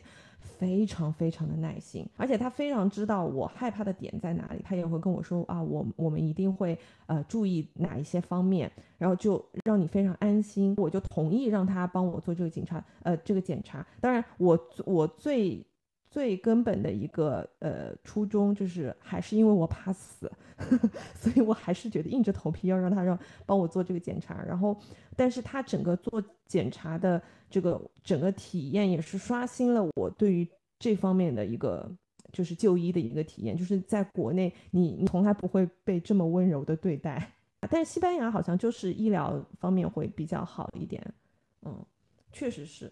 就我整个体验都挺好，但他们呃医生我觉得特别好，然后护士的话我也不知道是，嗯，是是我这个病的这个原因还是怎样，就是反正扎针是挺疼的，然后对，但我我觉得护士的话手法可能扎针的手法真的是因人而异，反正当时我被他扎了那个地方，后来是出了非常非常多的血，当然没有什么大碍了，嗯。总体来说，我觉得还是蛮好的，嗯，就刷新了我对这方面的，就是这个这个科室这个门诊的一个一个认知。哎，我只想听一听，我并不想，我我对，真的还是不要遇到我真的好。不希望任何人在出去玩的时候遇到这种事情，就再再多一次都不希望。我真的觉得对于，嗯，你也好，就和你一起旅行的人也好，他的情绪稳定，他在非常紧急的情况下能不能理清楚事情的优先级，我觉得对嗯很多人来说都是考验。是是是，所以经历过这次事情之后，是不是更爱杰夫哥了？嗯，而且我同时也挺佩服我自己的，因为我我我真的觉得我好像意外的冷静，就一开始的时候是整个是非常崩溃真的啊，因为你不会想到说最会有差的情况况发生的，嗯对的，就是真的就是就是人都会这么觉得，就是会觉得这些事情不会发生在自己身上的。嗯但当你真的发生的时候，我当时就是一个你知道大半夜一个，因为在那边尖叫大哭，然后就整个大崩溃。但崩溃了五分钟之后，就觉得我得自救呀。嗯嗯，这也是三十岁以后的成年人所拥有的优秀品质之一。就我跟嗯菲比其实非常慌，然后嗯呢，我又不好意思问菲比你知道多少，我也不好意思，就是菲比问我的时候呢，也略带试探。就我明显哎，知道们俩我就只告诉了你们两个人。因为我明显知道我们俩的信息是不对等的，就嗯是就是了对这件对这件事情的了解程度。然后当时菲比就说：“我说那你有姐夫哥微信吗？”菲比说没有，但是可以加一下，就大厨有。然后嗯后来就通过大厨加到了姐夫哥的微信。对，说到这里我还没有姐夫哥的微信。好，然后然后菲比说。菲比他也没有说把微信给我，菲比说我们拉个群，所以当时嗯。立刻马上我们拉了个三个人的群，就是嗯。我、姐夫哥还有菲比，然后在群里嗯。面，那姐夫哥也很激动，说了一些客套的话，呃，客气的话，不是不是客套，sorry sorry sorry，客气的话。然后姐夫哥说，虽然你们是和小宝很亲近的人，也不是跟你们客套，但是我还是要说很感谢你们什么的。嗯。在那个当下，我才稍微 OK 了一些啊，因为在嗯。知道你说你在在西班牙旅行，大晚上急救进医院，我是很慌的，而且我也尝试联系了一些我在西班牙的学生和朋友，呃，要么就是嗯。不会说西班牙语，要么就是离你嗯那个地方十万八千里远，要么就是刚刚离开西班牙。就嗯。我在那个当下就会觉得天呐，我能我能做些什么，以及我真的很紧张。然后后来姐夫哥说啊，那个小宝现在在接受检查，然后什么情况还比较稳定，他也比较稳定，什么什么什么，然后什么让你嗯们让你们俩受惊吓了什么什么。哦，那一瞬间我我才稍微缓过来一些。然后菲比那嗯段时间好像睡得也不是很好，菲比说如果你有什么事情你先睡，然后如果群里有更新的话，我会提醒你看。就就就你知道，就是你后来拿到那个病例，你都是全是 西西班牙西班牙语，嗯，对，你在那个门诊，呃，你在那个急诊，其实你真的是完全你都不知道你应该要去哪里，就是去去哪一个地方去找。然后他那个广播他会叫人啊之类的，也是你都听不懂。他喊你的名字，他喊你的名字标准吗？呃，还挺标准，就是但很明显嘛，就是我的名字跟别人的名字是发音都是不一样的。哇，但那个是那个是隔天了，隔天的时候我们是有等待的。我当天去急诊的时候是没啊就有等，直接直接插队就去，直接把我抬上床了。嗯，对，哎，但是我我不知道啊，就是我是第一次睡急诊的床，好舒服啊！你知道我后来有没有一有没有一种可能是真的就是你去的那个医院是相对专业的医院，就是这个方面比较专业的医院，再加上能够去这个医院看病的一些病人，他们身体上多少都是需要一些照顾的，所以基于这些原因，那那家医院的急诊的床是不是会更加舒服？舒他们的态度会更好一些。但凡你去巴塞的其他几个医院，可能就不是这样的了，我觉得。对，所以我们后来就变成了马德里医院两日游。嗯，嗯，没所谓，就是我觉得也是一种 额外的人生体验吧。我觉得，嗯，对对，反正这边就是也是总结一下，跟大家说一下，如果真的发生这个不得已的意外情况，该去医院还是要去医院，医院就是身体健康是第一位的。我觉得如果在在境内的话，就在中国大陆或者说港澳台，或者说呃中文比较盛行的地方，第一时间就是找找当地人求救，然后呃该去医院去医院，该报警报警。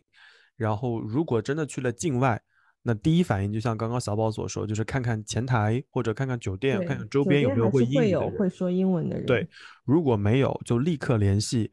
呃，外交部的领事保护专线，外交部它在，大家可以关注外交部的一个公众号，叫领事保护，或者说外交，就是你可以把外交部的相关账号都关注一下。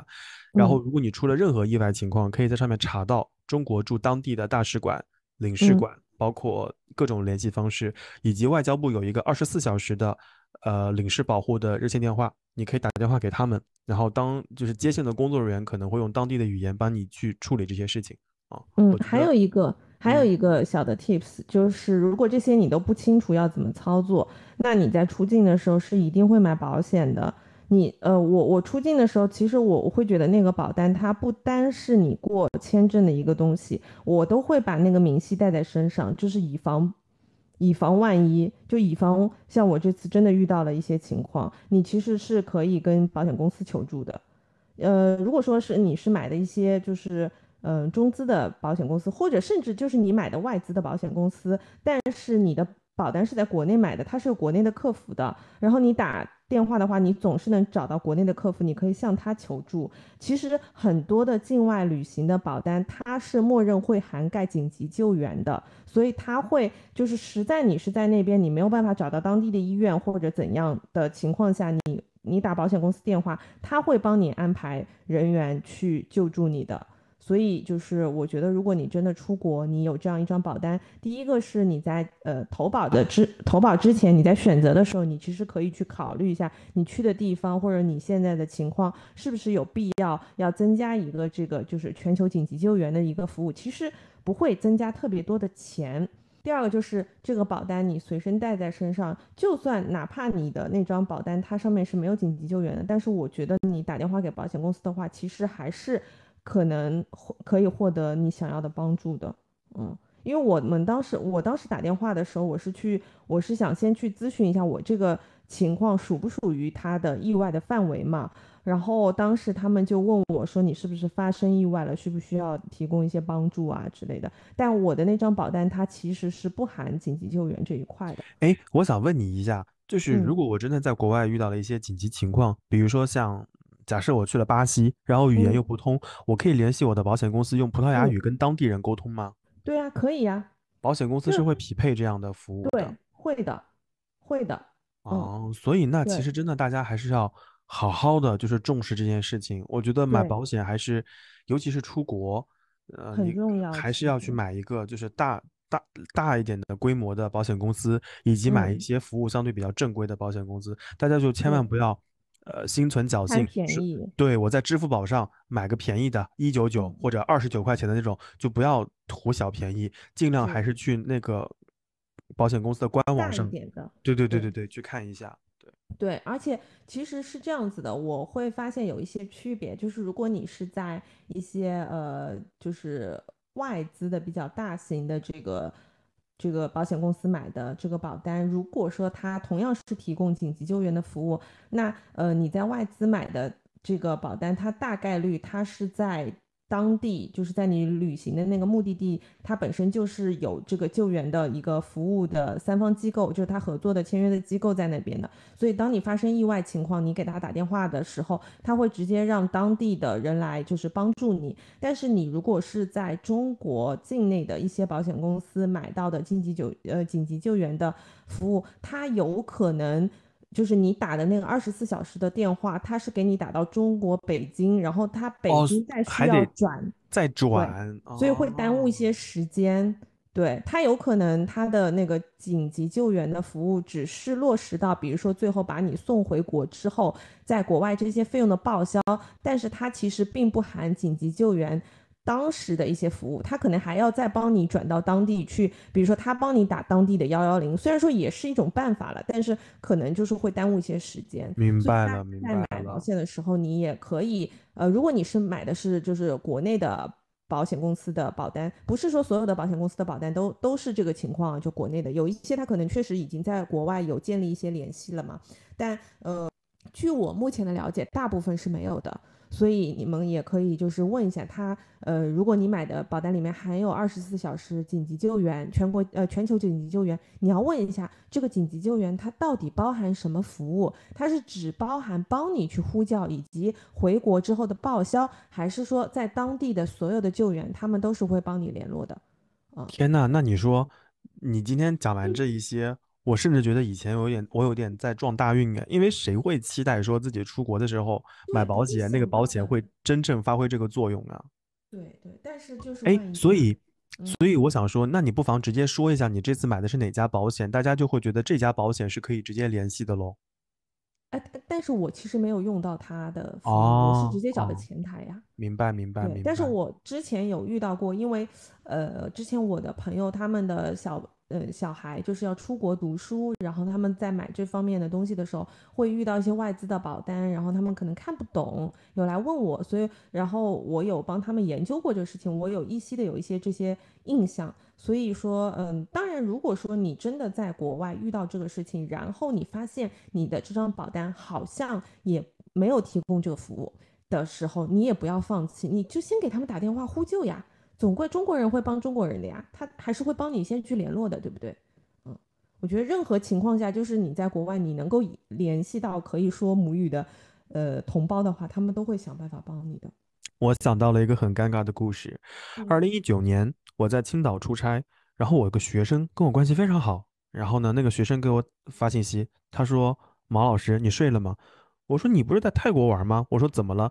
他说：“我现在有个非常着急的事情要求助你。”我说在泰国，我能怎样？我是萨瓦迪卡讲泰语嘛？他说是这样子的，我们今天晚上在芭提雅看演出，然后呢，我男朋友就是一不小心没有踩稳，呃，舞台旁边的那个钢板把他脚给穿过去了。当然，他跟我描述的是穿过去了，我以为就是脑补，你知道吗？电锯惊魂那种感觉，其实没有。我说那现在需要我做什么？他说我们马上打车去医院，然后那是一家国际医院。我英语没有那么好，能不能麻烦你跟那个医生交流一下？所以当时大概凌晨一点多，我就半睡半醒，突然就机灵了。然后我帮这个学生的还有他的对象跟那个泰国的医生来回交流，然后他们买了三天以后的机票回国再重新治疗。然后他也非常感谢我。当时我就问的第一个问题是：你们买保险了没有？然后你的保险是是什么公司的？他们有没有来给出支援？他说联系不上，全面占线。我说哇，我说这家保险公司真的要避雷。后来发现不是的，他就是在为了办签证顺利，然后随便买了一个很便宜的小保险啊，真的不行，真的不行。然后后来，泰国的医生英语也很差，我就只能我又不懂那些医学术语了，什么脚踝，然后什么筋骨骼，我真的不会，我只能大概告诉他，他就是大概告诉这个医生他们的诉求，就是把那个钢板弄出去。然后止血止痛，然后确认一下能不能走路，以及呃，如果不能走路需要注意什么，吃什么药，简单的问了一下。后来真的发现，即使到了一个旅游很很以旅游业为支柱产业的国家，很多服务其实做的也没有那么好的。嗯嗯，所以大家还是。憋了三年，终于要出去了，还是多加小心。我觉得，虽然我今天跟小宝聊了一些呃不愉快的经历，其实这些有很多场景是发生在我们旅行的时候。所以，尤其是自己出去旅行或者跟伙伴结交，结就是一起出去的时候，这方面还是要多加注意。是的，是的，嗯，在那个时候，其实我们整个在呃欧洲的时候，其实大部分的时候也没有怎么特别多的用到英语嘛。因为大大部分那边的人他其实不通英语，然后姐夫哥就说，嗯，发现我说英语说的最多的时候是在医院，在那边跟医生去交流。还好我跟你说，以前那些电影啊、美剧啊没有白看，一些关键的词还是会说的。哎，临上飞机前，姐夫哥还发了“英语怪兽”这四个字，我还记着他呢。真是，谁知道呢？就这么应验了，哎。哎，行吧。所以马里奥听到这边是不是想？哎呦，我得赶紧再学一些 法语。其实不用，我觉得现在翻译软件这么灵光，直接用那个翻译软件就行了。哦，是你说到这，我跟你讲特别搞笑，就是后面有一些呃，我第二次再去复诊的时候，已经不是那个急诊医生了嘛，然后换了一个医生，他就是英语不太好，然后他没有办法跟我沟通，就他不知道那个词用英文怎么表达的时候，然后我就看到他掏出手机，开始 开始拿那个翻译软件，然后我把它翻译成英文，而且还不是中文哦，他翻译成英文，然后给我听，我说啊，知道了，然后我们还用翻译软件交流了一下。嗯，就还还是真的是一个蛮特别的一个体验。然后回来之后，前两天跟姐夫哥说，我说我们这期要录这个这个主题的时候，然后他就说，嗯，他说，呃，这个就是人生难得一次进境外的医院和进派出所，都是跟我一起体验过了，希望以后再也不会有了。哎。哎，有点巧，是是是，你们俩在一起确实有点巧，嗯嗯，好的，这是这是西班牙的部分，你你还有什么奇怪的经历要跟我们分享吗？嗯，其他就没有什么特别不好的，我可能就想不起来了，因为我是一个就是不会记不好的事情的人，对，嗯，然后还有一个体验就是前段时间的那一个小小的尝试，其实很多我们群里的朋友也知道，就是我帮我的。好朋友也是一个博主，做了一次直播，嗯，就体验了一把直播。哎，你之前我记得你司也是很早之前就有这个业务。哎，不要说，不要提啊，痛苦的回忆不要说啊，往事已经尘封。哎，你有你有浅浅的体验过吗？我什么叫浅浅的体验过？我何止叫浅浅的体验过？还深深的受到了伤害，是吗？也没有受到太多的伤害，只是觉得有些人做这件事情是需要天赋的啊，努力不来的。所以李老头骗我的钱，不，李老头挣我的钱是应该的。哎，但是我经历了这个之后，我就是觉得，你看到的所有的行云流水，都是要么就是厚积薄发，要么就是一丝不苟、勤勤恳恳做了非常多功课的。我觉得这个事情真的，你不做功课没有办法把它做下来。我发现，在看一些直播的时候，那个直播现场手忙脚乱，原来是真的，真的，就是真的手忙脚乱。你不知道直播的时候会有什么意外的情况发生，比如说，呃，商品上错了货架呀，然后参数给错了呀，优惠券没有发呀，什么情况都有可能发生。是，所以我觉得还挺挺挺考验人的。对它真的是一个，你看上去觉得，哎，好像我就是带一下货，其实背后需要做非常非常多的努力。其实我在那个之前有听过很多期，呃，相关的这个播客的分享，就是听到有一些人分享他们直播的这个体验啊，或者一些背后的一些工作，我其实已经有预感到这件事情会很辛苦，但是你真的做的时候，真的发现，啊，这个钱它不能叫快钱，这个。这个这个工作真的不是一般的人随随便便可以去做的，它还真挺累的。因为现在直播的这个时长也都挺长的嘛，我们那天一播也播了八个小时，我们从下午四点一直播到了十二点钟。我跟你说，就是你们这个直播可能还好哦，因为你们这个直播就是跟穿搭呀、跟美妆啊可能会比较近一些，没有提到一些违禁词或者敏感词。我们当时直播的时候，你知道，就是大家会问一些问题。然后在问问题的时候呢，我们必须要回答。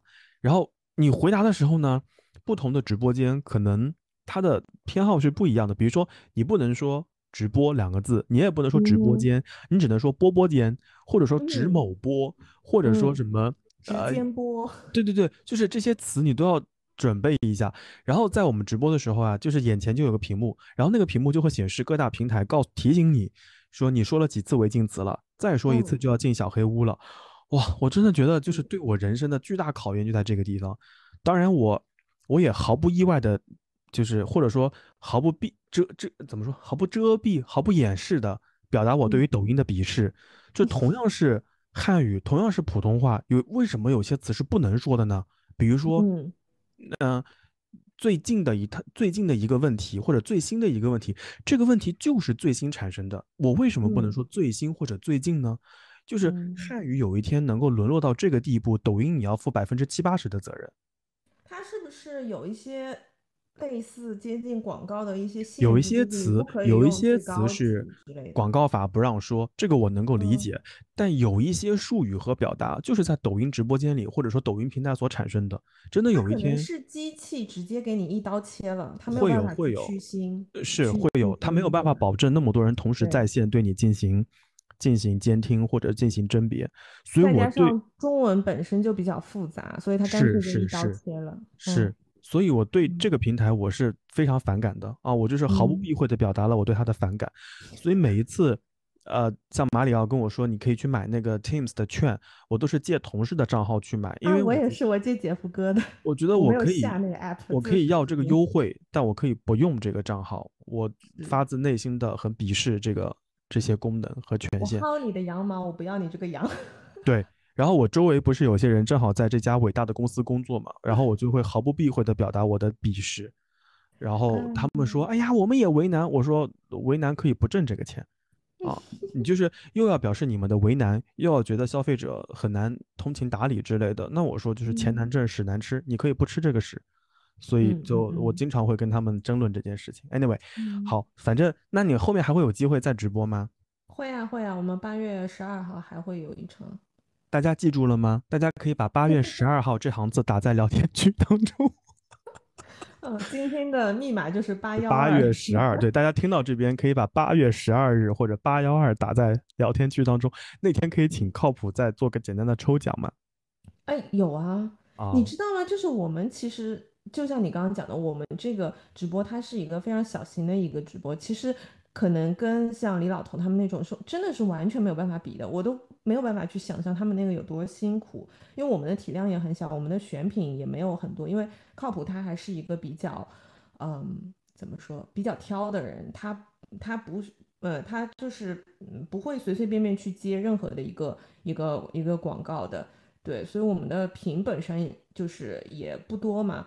然后那天其实我们第一次直播，他之前也没有特别多的预告嘛，他就大概就提前了一天发了预告，所以很多人不知道，然后就导致那天那天他准备了超多的奖品，因为我们当时是没有小红书的直呃就是扶持的，就完全是靠自己，所以他当时做这个这个直播的时候，他是个人掏腰包，然后呃拿了很多的抽奖的奖品出来的。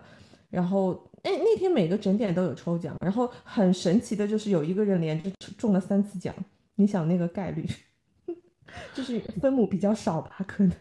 行吧，反正我们就是提醒各位，又想看到靠谱，又想听到小宝的声音，又想参与抽奖朋友抽奖活动的朋友，八月十二号可以来再看一次靠谱的直播。嗯，对。然后反正啊，我觉得那靠谱会给我们节目打靠谱会给我们的节目打钱吗？哦，倒没有，但是他有他有叫呃，他他就是他的朋友也有关注我们的播客了。啊，嗯，行反正，他们都不知道小宇宙是个啥。啊 啊，小宇宙就是一个嗯好，然后 这是这个体验。那那那还有嗯别的吗？除了上次这个神奇的体验之外，嗯，其他没有吧？就我还是觉得我们其实都在不断的做一些尝试，呃，不管这嗯些尝试、这些体验，它是被动的，呃，去拥抱你也好，还是说你主动去找上的，但我就觉得，我觉得都是非常宝贵的一些经验。所以，反正做直播，包括，其实我们做播客也是第一次的一个体验嘛，一直到现在。那我觉得有机会、有兴趣、有有这个机会，你就去尝试喽，就不要太纠结。你尝试了，你才知道合不合适。哪怕不合适，那你大概知道这件事情它背后的一个整个的流程啊，它的逻辑是什么，我觉得也是一件很不错的事情吧。嗯有的人就可能会持有相反观点，觉得人生时间嗯有限，所以我就要提前问经验，说啊有没有人知道这个事儿怎么做，有没有人知道那个事儿怎么做？但我又觉得年轻的资本就是年轻嘛和时间嘛，嗯就少问多做，多试一试，说不定这件事情真的你就比较适合。嗯，而且我觉得每个人，我现在越来越觉得每个人拿到的上帝的脚本是不一样的，是你没有办法去参照别人的东西。对。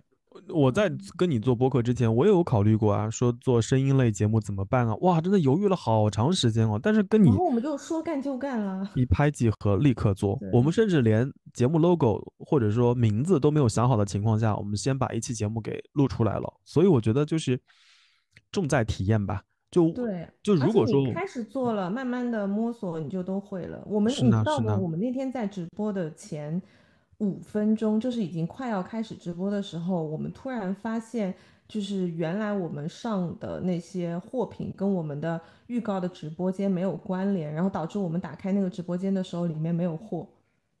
然后就一整个惊呆。就我们整个那一个过程，所有的事情都是第一次在摸索，而且直播它这个东西，它就不像你剪辑，你是可以，呃，我可以在家里慢慢摸索，它就是你开始就开始了。你你只有在当下的时候去尝去尝试，但是尝试了你就会了。我我还记得就是我呃这个周末的时候在家里面很无聊的翻了一本叫什么，就是教你怎么做 vlog 的那个书，你知道吗？然后我打开翻了一下，我就发现里面一共有十章，然后里面有九章的东西我都已经会了，就是我不需要去看他那个书，因为我以前喜欢剪辑，你知道，就是剪剪剪视频。那那些东西就是你自己喜欢，然后你开始尝试的做，也没有人教你，你一步步你就摸索出来了，就完全也不需要再去看那个书。所以，我我是觉得，当有一些东西你先去要一些呃教科书或者一些说明或者一些经验，那些东西反而会束缚你。你看到一本书，你就哇，这个剪辑我得要看完这本书的九章，我才能学会。嗯，但其实没有那么难，你开始第一步就好了。对，反正我还是。一直遵循那个原则和和和方针，就是人生重在体验。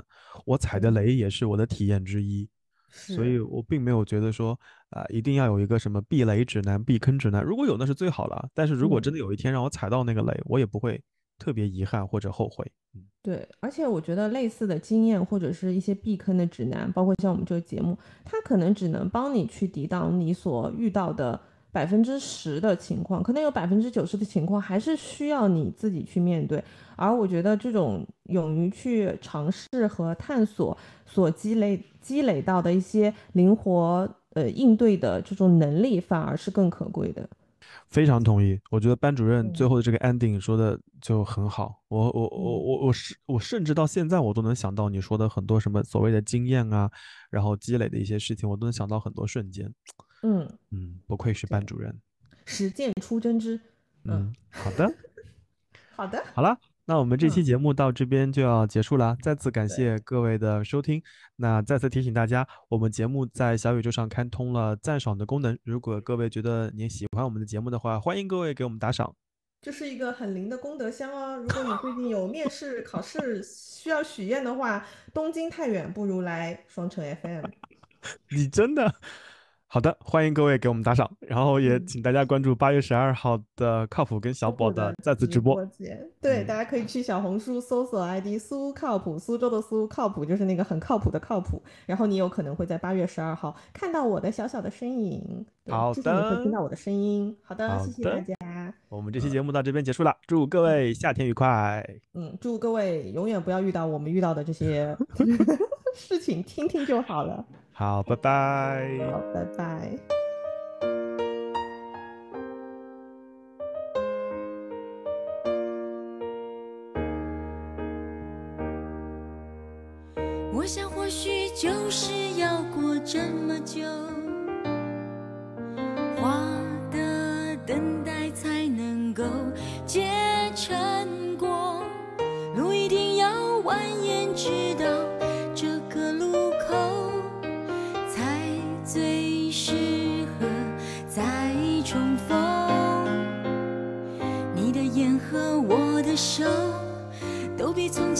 软许多，